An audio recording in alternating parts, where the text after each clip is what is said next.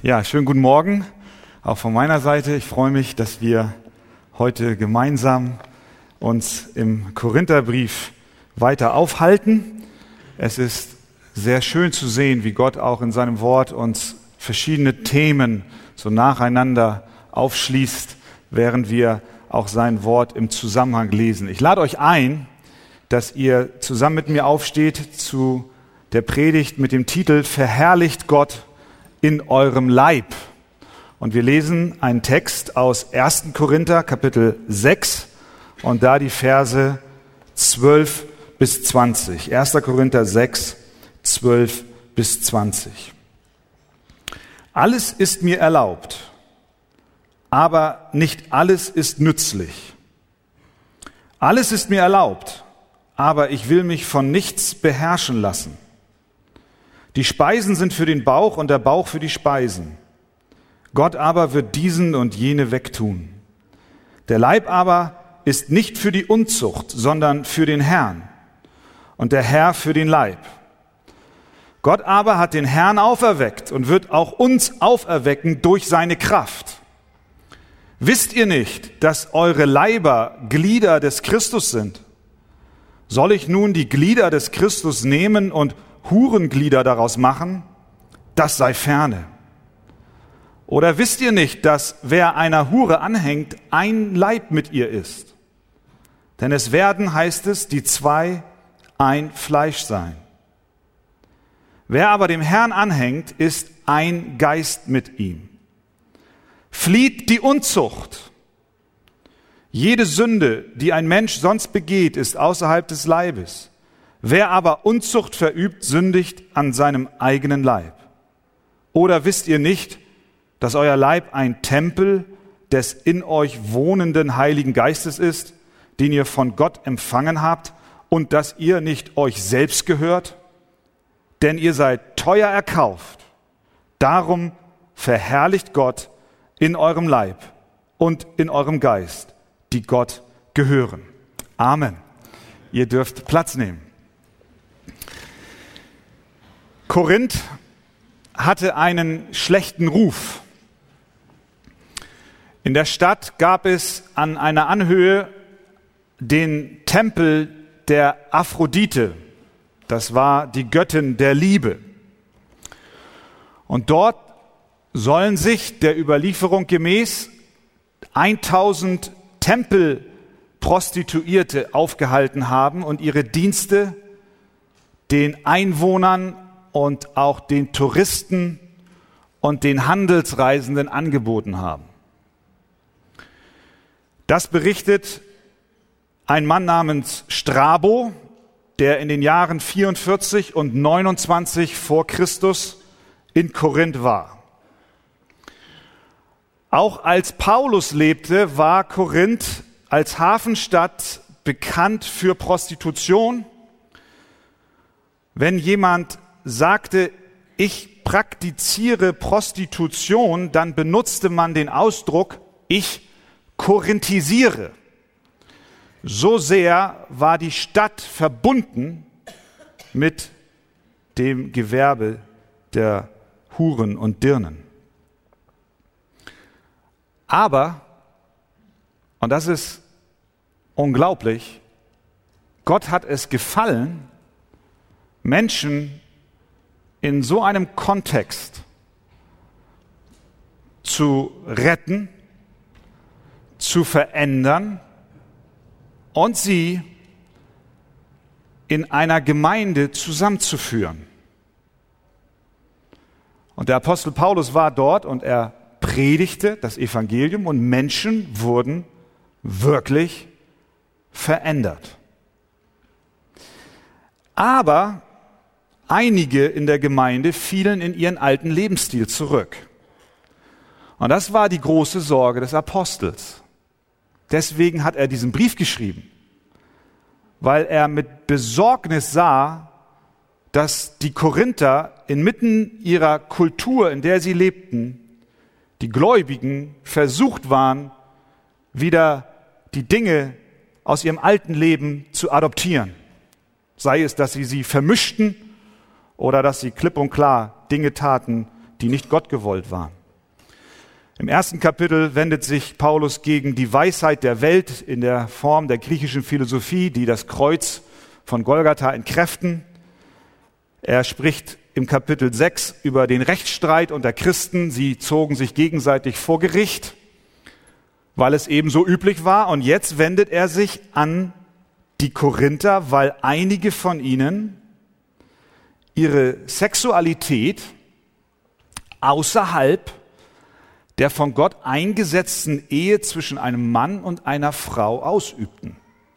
Wir haben am letzten Sonntag eine Predigt über den Stellenwert der Ehe im biblisch-göttlichen Sinn gehört. Ich empfehle allen, die die Predigt nicht gehört haben, besorgt sie euch auch online auf unserer Seite.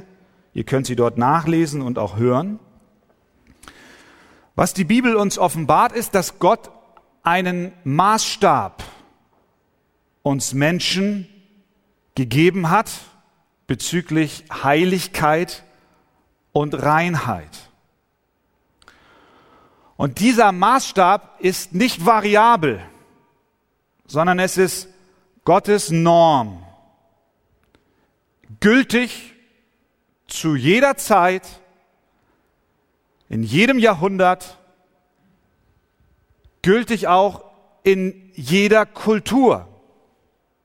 Und daran hat sich bis heute nichts geändert. Gott senkt nicht seine Ansprüche, weil er merkt, die Welt als Ganzes driftet irgendwie ab und dann können wir ja so ein bisschen nachjustieren.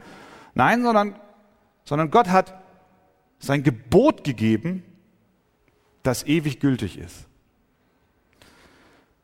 Wenn wir uns das bewusst machen, spüren wir auch, dass wir allesamt unbedingt seine Gnade brauchen,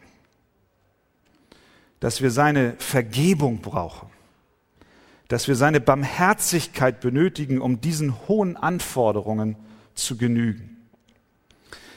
Paulus also wendet sich jetzt hier ab Vers 12 der sexuellen Sünde zu. Und er erläutert in diesem Abschnitt anhand verschiedener Argumente, warum Christen Gott auch mit ihrem Leib verherrlichen sollen. Warum es Gott nicht egal ist, wie wir leben. Punkt Nummer eins. Zuallererst widerspricht Paulus den Korinthern. Vers 12. Alles ist mir erlaubt, aber nicht alles ist nützlich. Alles ist mir erlaubt, aber ich will mich von nichts beherrschen lassen, schreibt er. Der Ausdruck, alles ist mir erlaubt, war ein Sprichwort, das die Korinther benutzten. Ein Slogan, den sie auf den Lippen trugen. Viele Ausleger sind sich darin einig, dass Paulus an dieser Stelle den korinthischen Volksmund, wenigstens das, was in der Gemeinde so gesagt wurde, wiedergibt, um ihn dann mit eigenen Worten zu kommentieren und einzuschränken. Der Spruch lautet, alles ist mir erlaubt. Zitat. Die Antwort des Paulus lautet, aber nicht alles ist nützlich.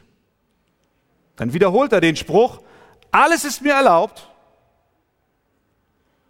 die Antwort lautet, aber ich will mich von nichts beherrschen lassen.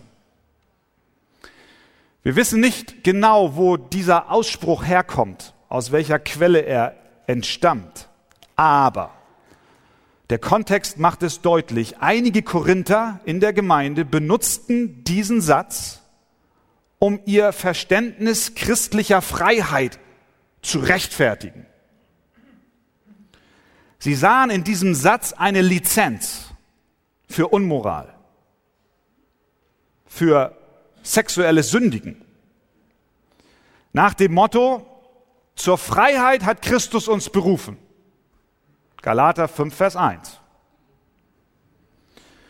Warum, wenn wir denn frei sind in Christus, sollten wir uns auch nur irgendeiner Beschränkung unterordnen? Wir können alles tun. Weil wir ja schließlich, weil uns ja schließlich alles erlaubt ist. Das Denken ist heute interessanterweise nicht, nicht viel anders. Auch heute noch begegnen wir Menschen, die genau das sagen.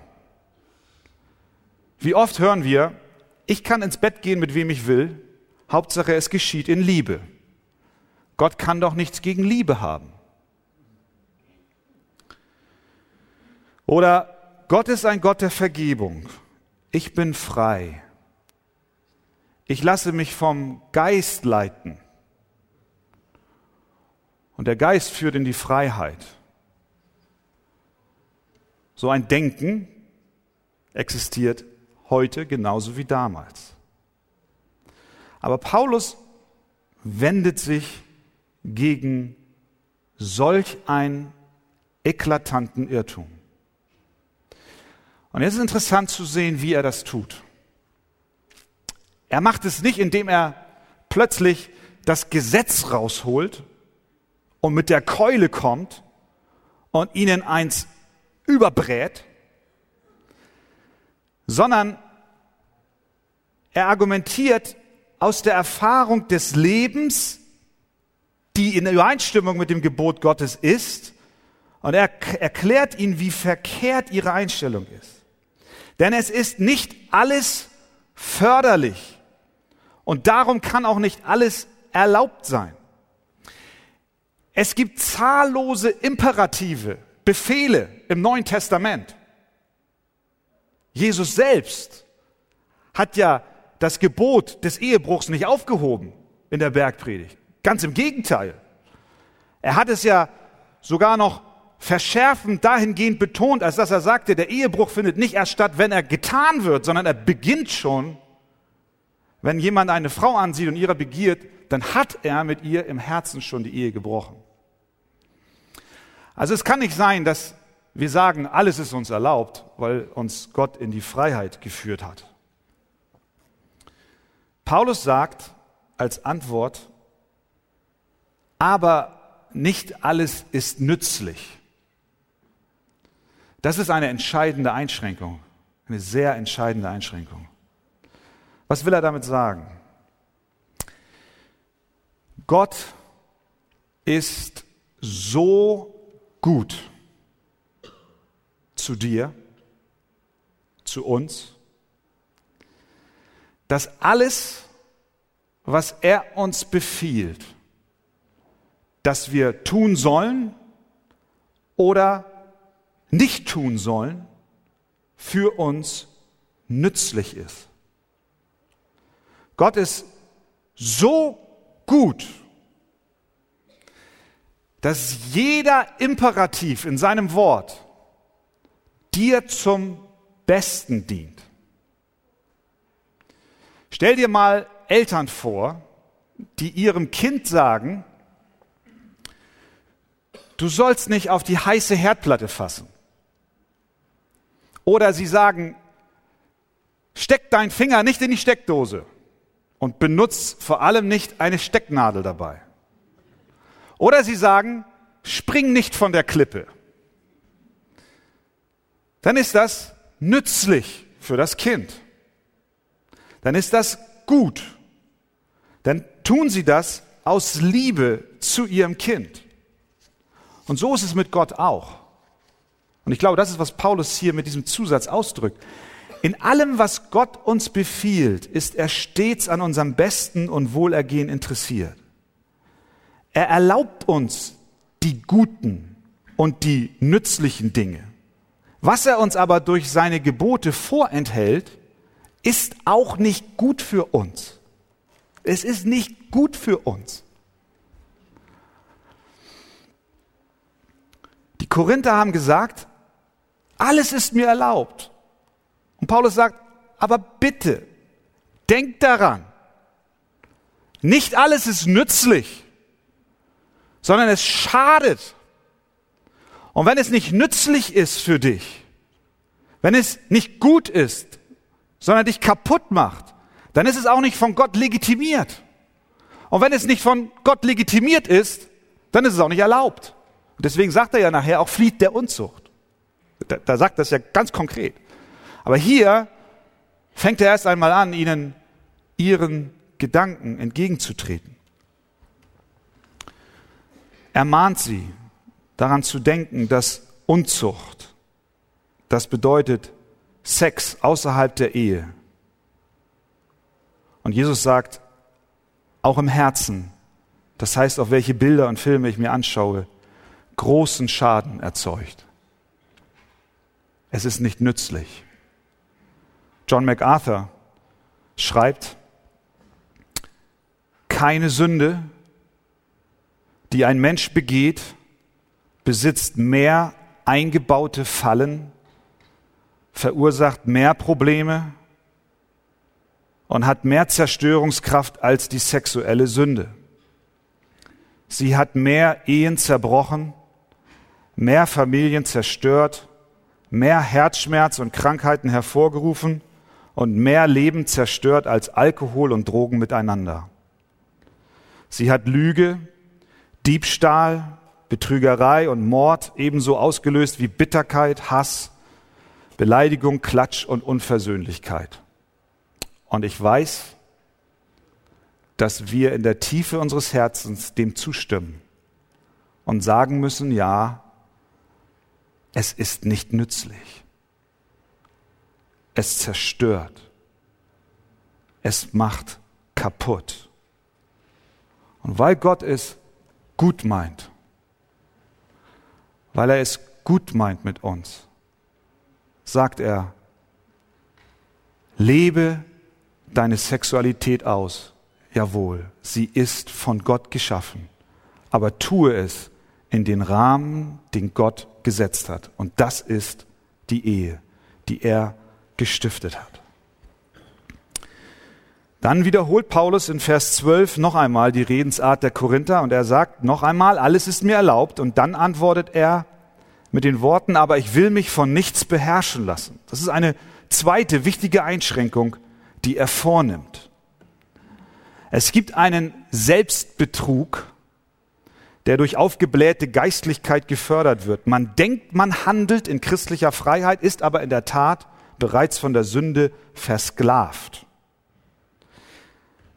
Ich will mich von nichts beherrschen lassen. Das drückt aus, dass die Sünde eine sklaverische Macht ist, die uns unterjocht.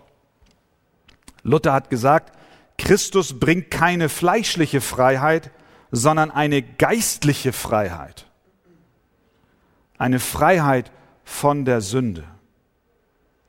Paulus war in Christus frei zu tun, was er wollte, aber er erlaubte nicht, dass jemand anderes als Jesus ihn beherrschte. Denn die Freiheit des Evangeliums besteht darin, dass sie uns zum Gehorsam befreit hat und uns fähig gemacht hat, der Übertretung zu widerstehen und ihr nicht zu erliegen.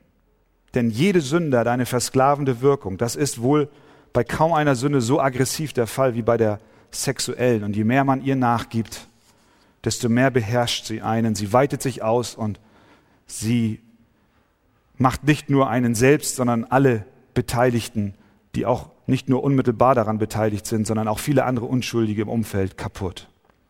Deswegen sagt er, lasst euch von nichts beherrschen, auch nicht von der Sünde der Unzucht. Also, er korrigiert ihr Verständnis christlicher Freiheit. Zweitens, Paulus klärt auch auf. Sie haben einen weiteren Ausspruch gehabt, den finden wir in Vers 13. Der lautete, die Speisen sind für den Bauch und der Bauch für die Speise. Hört sich gut an, oder? Wenn du so vor so einem Tisch sitzt, gedeckt mit guter Nahrung, was soll's? Hau rein. Lass es dir schmecken. Aber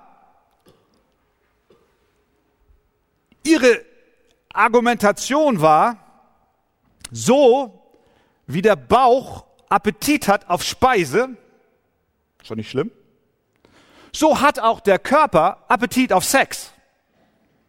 Und weil die Speise für den Bauch gemacht ist, ist auch Sex für den Körper gemacht.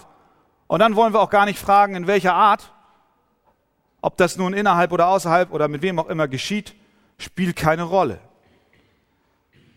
Und schließlich wird Gott den Bauch und den Körper hinwegtun. Das, das sagen sie da. Äh, Vers 13. Gott aber wird diesen und jene wegtun. Bauch wird er wegtun. Schweiße wird er wegtun. Also kein Problem. Paulus sagt, Moment, Vers 13.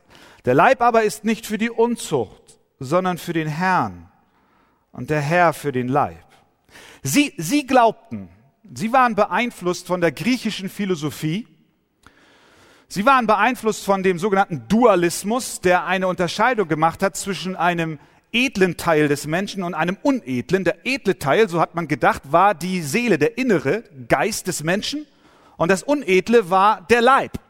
Und wenn jemand stirbt, so dachten sie, wird man ein leibloses, körperloses Wesen. Der Leib geht in die Erde, er verdirbt und er ist böse und schlecht und äh, der Geist wird leben und jeder, der gestorben ist, ist ein, ein, ein Geistwesen ohne Leib. Die Schlussfolgerung daraus war, es spielt überhaupt keine Rolle, was ich mit meinem Leib tue, weil der wird ja sowieso vergehen. Vers 13. Paulus sagt, das ist nicht so. Und jetzt schau dir mal Vers 14 an. Beim ersten Lesen habe ich gedacht, was macht Vers 14 in diesem Abschnitt? Wie kommt er plötzlich darauf zu sagen, Gott aber hat den Herrn auferweckt und er wird auch uns auferwecken durch seine Kraft. Das ist die Antwort des Paulus auf dieses dualistische Denken, das dazu geführt hat zu glauben, man könne mit dem Leib machen, was man will. Gott, der Vater, hat den Sohn von den Toten auferweckt. Hat er das? Und wie? Das ist die Frage. Wie sah der auferstandene Christus aus? War er ein Geist ohne Leib? Nein. Was tat der auferstandene Christus? Er begegnete seinen Jüngern. Auf der Straße nach Emmaus zeigte er sich. Dann erschien er ihnen, als sie versammelt waren und vor Furcht die Türen verschlossen hatten, stand er plötzlich vor ihnen. Und er zeigte ihnen seine Hände. Und interessant ist, sie haben ihn erkannt. Es war nicht irgendein Phantom, was sie noch nie zuvor gesehen haben, sondern sie wussten, das ist der Auferstandene, der vor ihnen steht. Und als sie das sahen, da wurde ihr Herz voller Freude, heißt es bei Johannes. Und Thomas, der, der, der war nicht dabei. Dem erzählen sie es nachher. Und er hat gezweifelt und hat gesagt, das glaube ich nicht. Ihr erzählt hier dummtüch. Und was macht Jesus? Er erscheint dem Thomas noch einmal extra. Und dann sagt er zu dem Thomas, komm mal her, mein Lieber, reiche dein Finger her und sieh meine Hände. Reiche deine Hand her und lege sie in meine Seite und sei nicht ungläubig, sondern gläubig. Und Thomas antwortete und sprach zu ihm, als er das tat, mein Herr und mein Gott, du lebst. Jetzt glaube ich. Es ist wahr. Der Vater hat dich von den Toten auferstanden. Und Paulus sagt jetzt hier Folgendes. So wie Gott seinen eigenen Sohn auferweckt hat von den Toten und ihm einen Auferstehungsleib gegeben hat, so wird er auch dich der du ein Jünger Jesu Christi bist, am Tag seiner Wiederkunft auferwecken von den Toten. Das ist ein völlig anderer Ansatz als der Dualismus der griechischen Philosophie. Was Jesus tun wird, ist, er wird bei seiner Wiederkunft deinen vergänglichen Leib, der heute voller Krankheit und voller Leid ist, wiederherstellen und ihn verherrlichen und einen Auferstehungsleib daraus machen. Er wird jede Deformation deines Körpers beseitigen und dich neu machen. So wichtig ist Gott dein Leib. Verstehen wir das? Dein Körper ist ihm so wichtig, dass der Sohn Gottes nicht nur für die Erlösung deines Geistes, deiner Seele, deines Inneren, deines Herzens gestorben ist, sondern er vergoss sein Blut für jedes Atom und Molekül deines physischen Leibes. Und die Schlussfolgerung daraus, die liegt auf der Hand. Wenn das so ist, ja dann, dann kann ich mit meinem Leib nicht machen, was ich will. Wenn es Gott nicht egal ist, was mit unserem Körper geschieht, dann darf es mir auch nicht egal sein. Ihr lieben Korinther, lauft nicht hoch zum Tempel der Aphrodite und vergnügt euch dort mit Prostituierten. Euer Leib ist ein Heiligtum. Euer Herr hat sein Blut vergossen, auch zur Wiederherstellung eures Körpers. Es spielt keine Rolle, was die Gesellschaft und Kultur über Moral sagt. Entscheidend ist, was sagt Gott. Was sagt er, wie wir unser Leben führen sollen? Nochmal Luther. Das ist christliche Freiheit, wenn die Menschen sich ändern, ohne dass das Gesetz geändert wird. Ihr lieben Korinther, und das gilt für uns heute genauso, folgt nicht dem Geist der korinthischen Welt, sondern folgt dem Geist unseres Herrn Jesus Christus, der uns von der Sklaverei und Sünde befreit hat. Gott helfe uns, dass wir so leben, in seiner Gnade und auch in seiner Kraft. Amen. Wir machen Fortsetzung mit dem Thema Verherrlicht Gott in eurem Leib und wir lesen aus 1. Korinther Kapitel 6,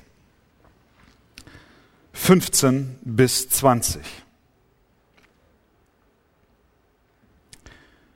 Wisst ihr nicht, dass eure Leiber Glieder des Christus sind? Soll ich nun die Glieder des Christus nehmen und Hurenglieder daraus machen? Das sei ferne. Oder wisst ihr nicht, dass wer einer Hure anhängt, ein Leib mit ihr ist? Denn es werden, heißt es, die zwei ein Fleisch sein. Wer aber dem Herrn anhängt, ist ein Geist mit ihm. Flieht die Unzucht. Jede Sünde, die ein Mensch sonst begeht, ist außerhalb des Leibes. Wer aber Unzucht verübt, sündigt an seinem eigenen Leib. Oder wisst ihr nicht, dass euer Leib ein Tempel des in euch wohnenden Heiligen Geistes ist, den ihr von Gott empfangen habt, und dass ihr nicht euch selbst gehört. Denn ihr seid teuer erkauft. Darum verherrlicht Gott in eurem Leib und in eurem Geist, die Gott gehören. Amen. Amen. Ihr dürft Platz nehmen. Die Gläubigen in Korinth waren in vielen Sünden verstrickt. Interessant ist, dass Paulus sie dennoch zu Beginn seines Briefes als die Heiligen anschreibt, weil er sich darüber klar ist und bewusst ist, dass die Gnade Gottes für Sünder gilt. Ein Problem bei den Korinthern war die Unzucht.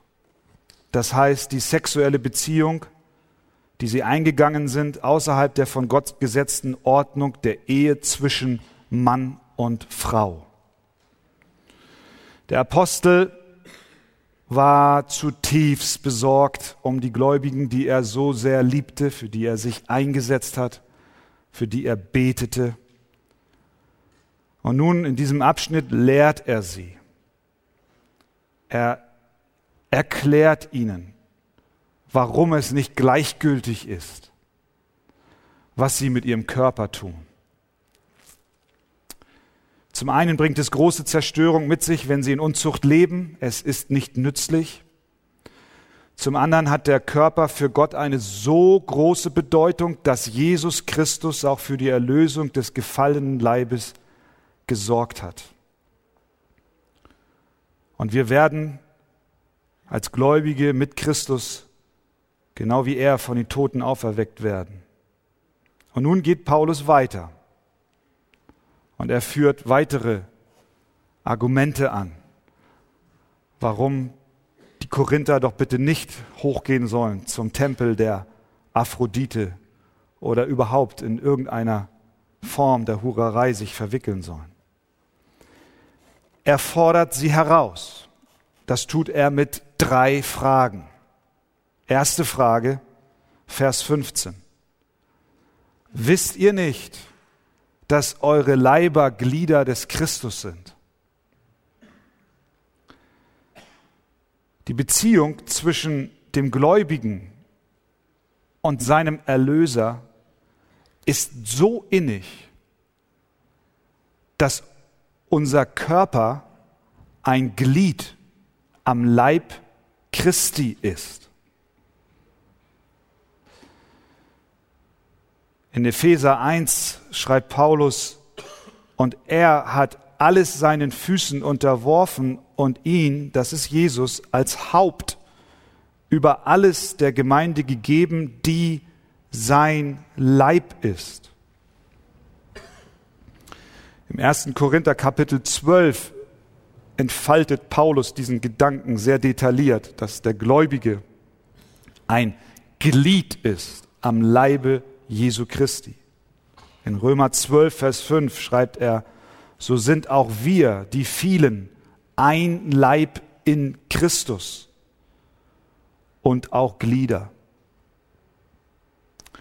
Ein wiedergeborener Christ ist tatsächlich ein Glied am Leibe unseres Herrn.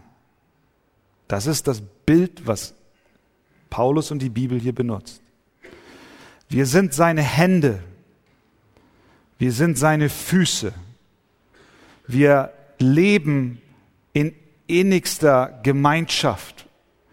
Wir sind nicht abtrennbar, sondern wir sind verschmolzen und wir gehören ihm und er gehört uns. Du bist, du bist Du bist verpfropft, verwachsen, verwebt mit deinem Herrn und Heiland. Wir tragen das Evangelium in die Welt hinaus als wir verkündigen es als sein Mund, wir verteilen es mit, mit den Händen und wir laufen in die Welt, um es mit unseren Füßen auszubreiten. Und weil er unser Haupt ist, Deshalb folgen wir seinen Anweisungen gerne. Du bist auch sehr dankbar, wenn dein Finger macht, was du gerade willst. Und dein Finger tut es gerne. Unser physischer Leib ist also in dieser Weise mit Jesus vereint. Jesus sitzt nicht lediglich in großer Distanz auf einem Thron irgendwo in der Galaxie und beachtet dich von ferne, sondern er wohnt durch seinen Heiligen Geist in dir. Wegen dieser Einheit unseres Leibes mit Jesus müssen wir sorgsam und achtsam sein, was wir mit ihm tun. Unser Körper gehört nicht uns, sondern Gott. Deshalb schreibt der Apostel in Vers 13, der Leib ist für den Herrn und der Herr für den Leib. Wisst ihr dies nicht? Wisst ihr nicht, Vers 15. Sie wussten es, aber sie haben es vergessen oder ignoriert oder waren sich nicht im Klaren, was das für eine Auswirkung für ihr tägliches Leben hat. Deswegen ist es gut, dass wir auch heute Morgen an diesen Punkt kommen. Weißt du das? Dass du so verwoben bist mit deinem Herrn und Heiland? Die zweite Frage, die sich dann anschließt, ist eine logische Schlussfolgerung aus diesem ersten. Soll ich nun die Glieder des Christus nehmen und Hurenglieder daraus machen? Ist die Frage. Eine, eine rhetorische Frage mit einer Antwort, die enthalten ist, die lautet natürlich, und er gibt sie uns auch, nein, das sei ferne. Wenn mein Körper also Glied des Christus ist, das ist die Frage, darf ich ihn dann in einer außerehelichen sexuellen Gemeinschaft mit einer anderen Person verbinden? Ich weiß, dass solche Fragen in unserer heutigen Welt einfach nur beiseite geschoben werden. Aber wenn wir es ernst meinen mit dem Wort Gottes, müssen wir uns diese Frage stellen. Können die Korinther zum Tempel der Aphrodite hinaufgehen, um sich dort mit Prostituierten abzugeben? Paulus gibt die Antwort und sagt, das ist undenkbar. Niemals, niemals, niemals, das sei ferne. Es ist eine Warnung für jeden von uns. Es beinhaltet die Frage, was sehe ich mir an? Was setze ich meinen Augen vor? Wen fasse ich an? Unser Leib ist Glied des Christus. Dritte Frage. Oder Vers 16, wisst ihr nicht, dass wer einer Hure anhängt, ein Leib mit ihr ist? Denn es werden, heißt es, die zwei ein Fleisch sein. Beim Sex werden zwei Menschen eins. Ein Christ, der sich auf diese Weise außerhalb der Ehe unmoralisch verhält, zieht in der Konsequenz Christus mit hinein in diese Sünde. Denn du bist Glied am Leib Christi. Du kannst nicht deine Hand abhacken und ihr einen Freibrief geben, geh mal sündigen und danach kehrst du wieder und ich nähe dich wieder an. Das funktioniert nicht. Sondern wenn deine Hand zum Sündigen geht, dann kommt dein ganzer Körper mit und wird mit hineingezogen. Das ist, das, das ist die Argumentation des Paulus hier. Das ist eine theologische Wahrheit. Wir sind Glieder am Leibe Christi und das hat Auswirkungen darauf, wie wir mit unserem Körper umgehen und was wir, was wir tun. Denn es werden, heißt es, die zwei ein Fleisch sein. Sex ist nicht nur ein biologischer Akt. Das wird häufig so lapidar dahergesagt. Oh, das ist nur Austausch von Körperflüssigkeiten. Es ist ein geistlicher Akt. Sexuelle Vereinigung bedeutet, eins zu werden. Es verschmelzen und fusionieren zwei Menschen zu einem Fleisch. Das ist, was die Bibel sagt. Und das steckt faktisch dahinter. Besser, du verschmilzt mit deinem Ehemann beziehungsweise mit deiner Ehefrau. Weil dem so ist, gibt es nicht so nicht etwas wie beiläufigen, gelegentlichen Sex, der keine Konsequenzen hat. Gibt's nicht. Und wir, wir sehen es ja auch, und das ist ja das, wir sehen es ja auch in dieser Welt. Warum sind die Zeitungen voll, wenn, wenn ein prominentes Paar sich trennt, weil einer einen Seitensprung gemacht hat? Wenn das alles so egal wäre, dann würde da kein Mensch drüber schreiben. Es ist nicht egal.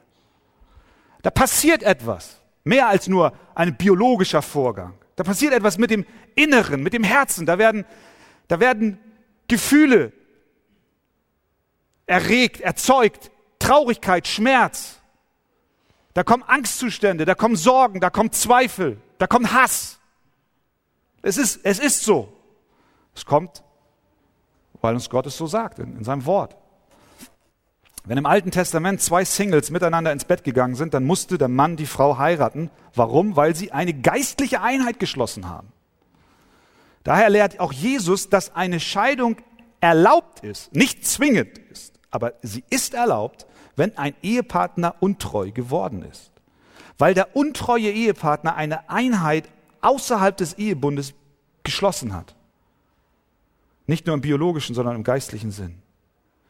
Wenn ein Christ also in dieser Weise sündigt, dann zieht er Jesus mit hinein. Und Paulus sagt, das sei ferne, macht das nicht.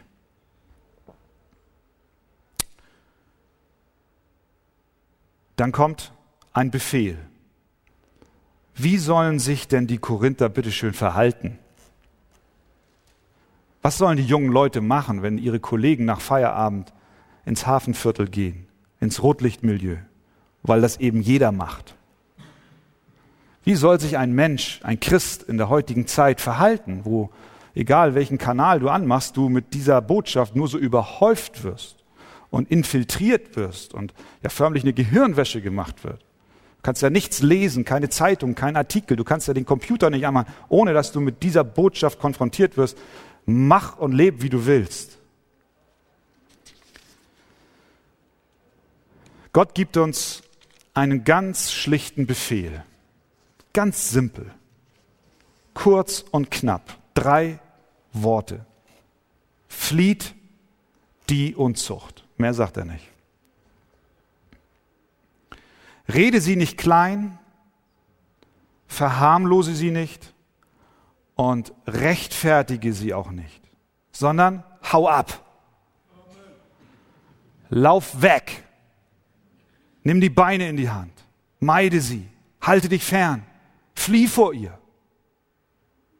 Natürlich, all das in dem Bewusstsein dessen, was Unzucht auch in Gottes Augen ist.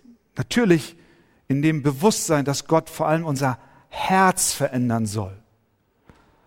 Aber der praktische, unmittelbar und zu jeder Zeit auszuführende Befehl lautet, flieh. Gib dich nicht ab. Du sagst, ich kann das schon einordnen. Ich kann das trennen. Nimm das mal nicht so eng. Ich glaube nicht. Das haben viele schon vor dir gedacht und sind elendig gestrauchelt. Josef floh vor der Frau des Potiphars. Sie hatte schon Hand an ihn gelegt. Sie hatte ihn mit schmeichelnden und verführerischen Worten bezirzt, aber er riss sich los, so dass sogar ein Stück seines Mantels bei ihr blieb. Und er war bereit, Gott mehr zu gehorchen als seinen Lüsten und auch seinem Vorgesetzten und auch der Kultur oder wem auch immer. Paulus schreibt dem Timotheus, so fliehe nun die jugendlichen Lüste, jage aber der Gerechtigkeit, dem Glauben, der Liebe, dem Frieden nach, zusammen mit denen, die den Herrn aus reinem Herzen anrufen. Auch Sprüche 5 warnt in ähnlicher Weise vor der Unzucht. Bleibe fern von dem Weg, der zu ihr, das ist der Prostituierten führt und nähere dich nicht der Tür ihres Hauses. Bleib fern, flieh. Kratz die Kurve. Sprüche 6, 27. Kann jemand Feuer in seinem Gewand tragen, ohne dass seine Kleider in Brand geraten? Das heißt, das Feuer der Lust wird dich verbrennen, wenn du nicht rechtzeitig den Bogen machst und abhaust. Deine Kleider werden in Flammen aufgehen. Daher einfacher Befehl, fliehe. Er steht in der Gegenwartsform. Das bedeutet, wir sollen bereit sein zu fliehen zu jedem Zeitpunkt des Tages und auch der Nacht. Es spielt keine Rolle, wie alt wir sind, in welchem Familienstand wir uns bewegen, ob wir ein befreundetes äh, Ehepaar sind, äh, ob wir, ob wir Freundschaften pflegen, ob wir eine Freundin oder einen Freund haben, ob wir verheiratet sind, ob wir Single sind oder ob wir äh, äh, auch keine Ehe haben. Es spielt keine Rolle, ob wir verlobt sind. Es ist ein Befehl Gottes. Flieh. Jederzeit.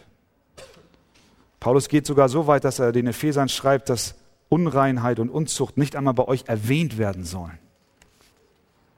Gottes Rat und Befehl lautet, um deine Seele vor Schaden zu bewahren, musst du fliehen. Und dann in Vers 19 führt er noch einen Punkt an. Oder wisst ihr nicht, dass euer Leib ein Tempel des in euch wohnenden Heiligen Geistes ist, den ihr von Gott empfangen habt und dass ihr nicht euch selbst gehört. Es ist nicht nur so, dass wir Glied sind am Leibe Christi, sondern der Heilige Geist wohnt im Herzen des Gläubigen. Das heißt, wir sind ein Tempel des Heiligen Geistes. Und wenn dem so ist, ist es nicht egal, was wir machen und wie wir leben. Und er folgt mit der Frage, wisst ihr nicht, in Vers 19 zum Ende, dass ihr euch nicht selbst gehört. Du gehörst dir nicht selbst. Und dann kommt das große Finale. Vers 20. Schau, schau in deine Bibel. Jetzt liest das mal. Denn ihr seid teuer erkauft. Darum verherrlicht Gott in eurem Leib und in eurem Geist, die Gott gehören. Was wir hier sehen ist, der Apostel, wie er es im ganzen Brief immer wieder tut, er nimmt dich an die Hand und er führt dich wieder einmal zum Kreuz. Ich bin mir sicher, dass nach dem, was ich bis jetzt gesagt habe, eine große Zahl von uns hier sitzen und an ihr eigenes Leben denken und sagen, oh mein Gott, wie habe ich versagt? Sowohl in Gedanken als auch in der Tat. Wir wären allesamt verloren und hoffnungslos ohne die Gnade und Barmherzigkeit Gottes. Dort auf Golgatha wurde die Sünde der Korinther und wurde auch deine Sünde auf den Sohn Gottes gelegt. Er trug unsere Sünde in seinem Leib. Der Zorn Gottes kam in seiner ganzen Kraft und in seiner ganzen Macht und in seiner ganzen Schwere auf den Unschuldigen, der deine Unzucht, deine sexuelle Verfehlung getragen hat. Und wenn du an diesen Jesus Christus glaubst und ihm deine Sünden bekennst, dann ist er treu und gerecht, dass er dich reinwäscht von aller Ungerechtigkeit. Und übrigens, das gilt auch für deinen Ehepartner, an den du jetzt vielleicht denkst, der in der Vergangenheit dir untreu war. Wenn er zu Christus kommt und die Last seiner Sünden am Fuß des Kreuzes ablegt, dann ist dort Vergebung, oder? Alles andere ist Gesetzlichkeit. Hier kommt die Gnade des Evangeliums rein. Jesus Christus hat für diese Schuld, die so groß ist und die so schwer ist, bezahlt. Er hat uns teuer erkauft, heißt es. Teuer erkauft. Der Preis war hoch. Der Vater zerschlug seinen Sohn. Das war der Preis. Der unschuldige Sohn Gottes aus der ewigen Herrlichkeit erniedrigt sich selbst, macht sich klein, dient dir, er gibt sein Leben auf als Lösegeld. Der Preis ist hoch. Du bist teuer erkauft mit dem Blut des Christus als eines makellosen und unbefleckten Lammes. 1. Petrus 1. Gleich wie der Sohn des Menschen nicht gekommen ist, um sich dienen zu lassen, sondern um zu dienen und sein Leben zu geben als Lösegeld für viele. In der Offenbarung im Himmel werden wir singen. Denn du bist geschlachtet worden und hast uns für Gott erkauft mit deinem Blut aus allen Stämmen und Sprachen und Völkern und Nationen. Jesus hat den Preis bezahlt. Du bist teuer erkauft. Es ist kein Billigprodukt, sondern es ist kostbar, was er eingesetzt hat. Deshalb, und das ist einfach die ganz einfache Schlussfolgerung, aufgrund dieser unendlichen Gnade Gottes brauchen wir uns nicht selbst knechten und uns zwingen und äh, gegen unseren Willen vorgehen. Nein, wir dürfen wissen, weil Gott uns befreit hat und uns erkauft hat, deswegen dienen wir ihm in Freude und mit Liebe und mit Hingabe und wir wollen ihm folgen. Am Schluss die Frage, hast du heute festgestellt, dass auch du versagt hast und die Alarmglocken deines Gewissens haben geklingelt? Wisse, bei Jesus gibt es Vergebung. Du darfst deine Sünde bekennen, die Richtung deines Lebens durch die Kraft des Heiligen Geistes ändern und das motiviert durch die Gnade Gottes. Komm aus der falschen Beziehung heraus, in der du steckst. Hör auf mit dem Flirten. Schau dir diese Filme nicht an. Mach den Computer aus. Flieh der Unzucht. Stattdessen jage der Heiligung nach. Tu Buße und laufe heute in die reinigenden und liebenden Arme Jesu Christi. Wenn eure Sünde auch blutrot ist, soll sie doch schneeweiß werden. Wenn sie rot ist wie Scharlach, soll sie doch wie Wolle werden. Willst du nicht heute zu Jesus kommen? Schieb das, ich ermutige dich, schieb das nicht auf. Ich weiß, du kämpfst damit schon seit langem und du hältst deine Sünde unter Verschluss. Ich, ich sage dir, schieb es nicht auf. Öffne dein Herz heute. Es wird nicht besser, es wird schlechter, wenn du die Schotten dicht machst. Bekenne deine Schuld deinem Herrn und Menschen deines Vertrauens. Komm mit deinem Schmutz zu ihm. Komm mit deiner Sünde, er schenkt dir Rettung. Komm mit deiner Schuld, er gewährt dir Gnade. Und du wirst einen Tag der Befreiung erleben. Deine Last wird dir genommen und du atmest auf und sagst, Gott, ich danke dir für deine Erlösung. Gott helfe uns allen dazu. Amen.